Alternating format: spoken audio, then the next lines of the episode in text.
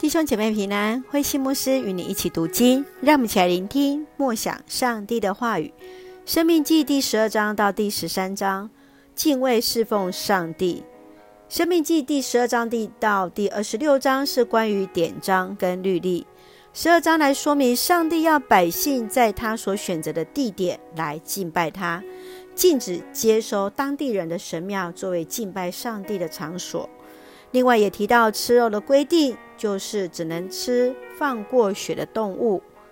接下来在第十三章当中，我们看到是接续在不可敬拜上帝的神明当中，来强调唯独敬拜耶和华上帝，不可与迦南人通婚，以及要以行动的方式来爱邻舍，爱那他们当中的孤儿寡妇和外侨。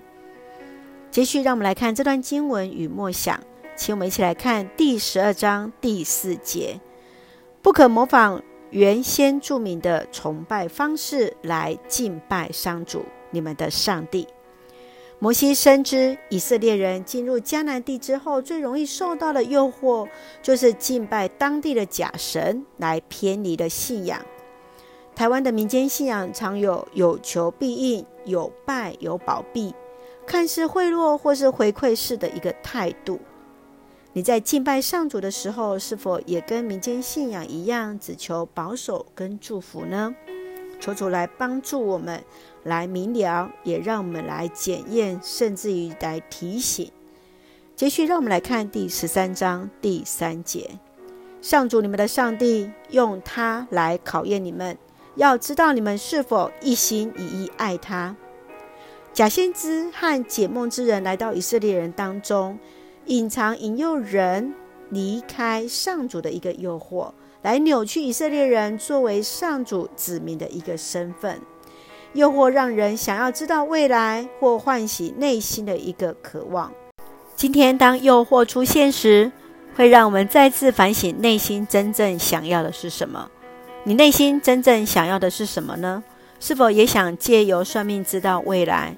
是否愿意让上帝的话语来成为我们生命当中、生活当中唯一的准则，以专一的心来爱上帝呢？这是我们要好好去思想的。愿主来帮助，让我们一起来用十三章第四节作为我们的金句。你们要跟从上主，敬畏他；你们要听从他，遵行他的诫命；你们要侍奉他，对他忠心。是的，这是上帝对我们的要求，要我们单一来侍奉他，对他忠心，听从他，遵守上帝的诫命。愿主来帮助我们，愿我们也用这段经文一起学习来祷告。亲爱的天父上帝，感谢赞美上帝所赐给我们一切的美好与恩典。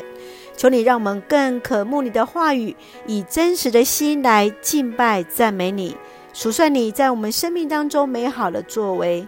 掌管时间生命的主，让我们带着信心面对每一天，面对未来，欢迎欢然的迎接任何的挑战。确信你必一路与我们同行。平安喜乐充满在我们所爱的教会与每位弟兄姐妹，身体健壮，灵魂兴盛，恩待保守我们所爱的国家台湾，成为上帝恩典的出口。感谢祷告是奉靠主耶稣圣名求，阿门。弟兄姐妹，愿上帝的平安喜乐与你同在，让我们以专一的心单单来侍奉神。弟兄姐妹，大家平安。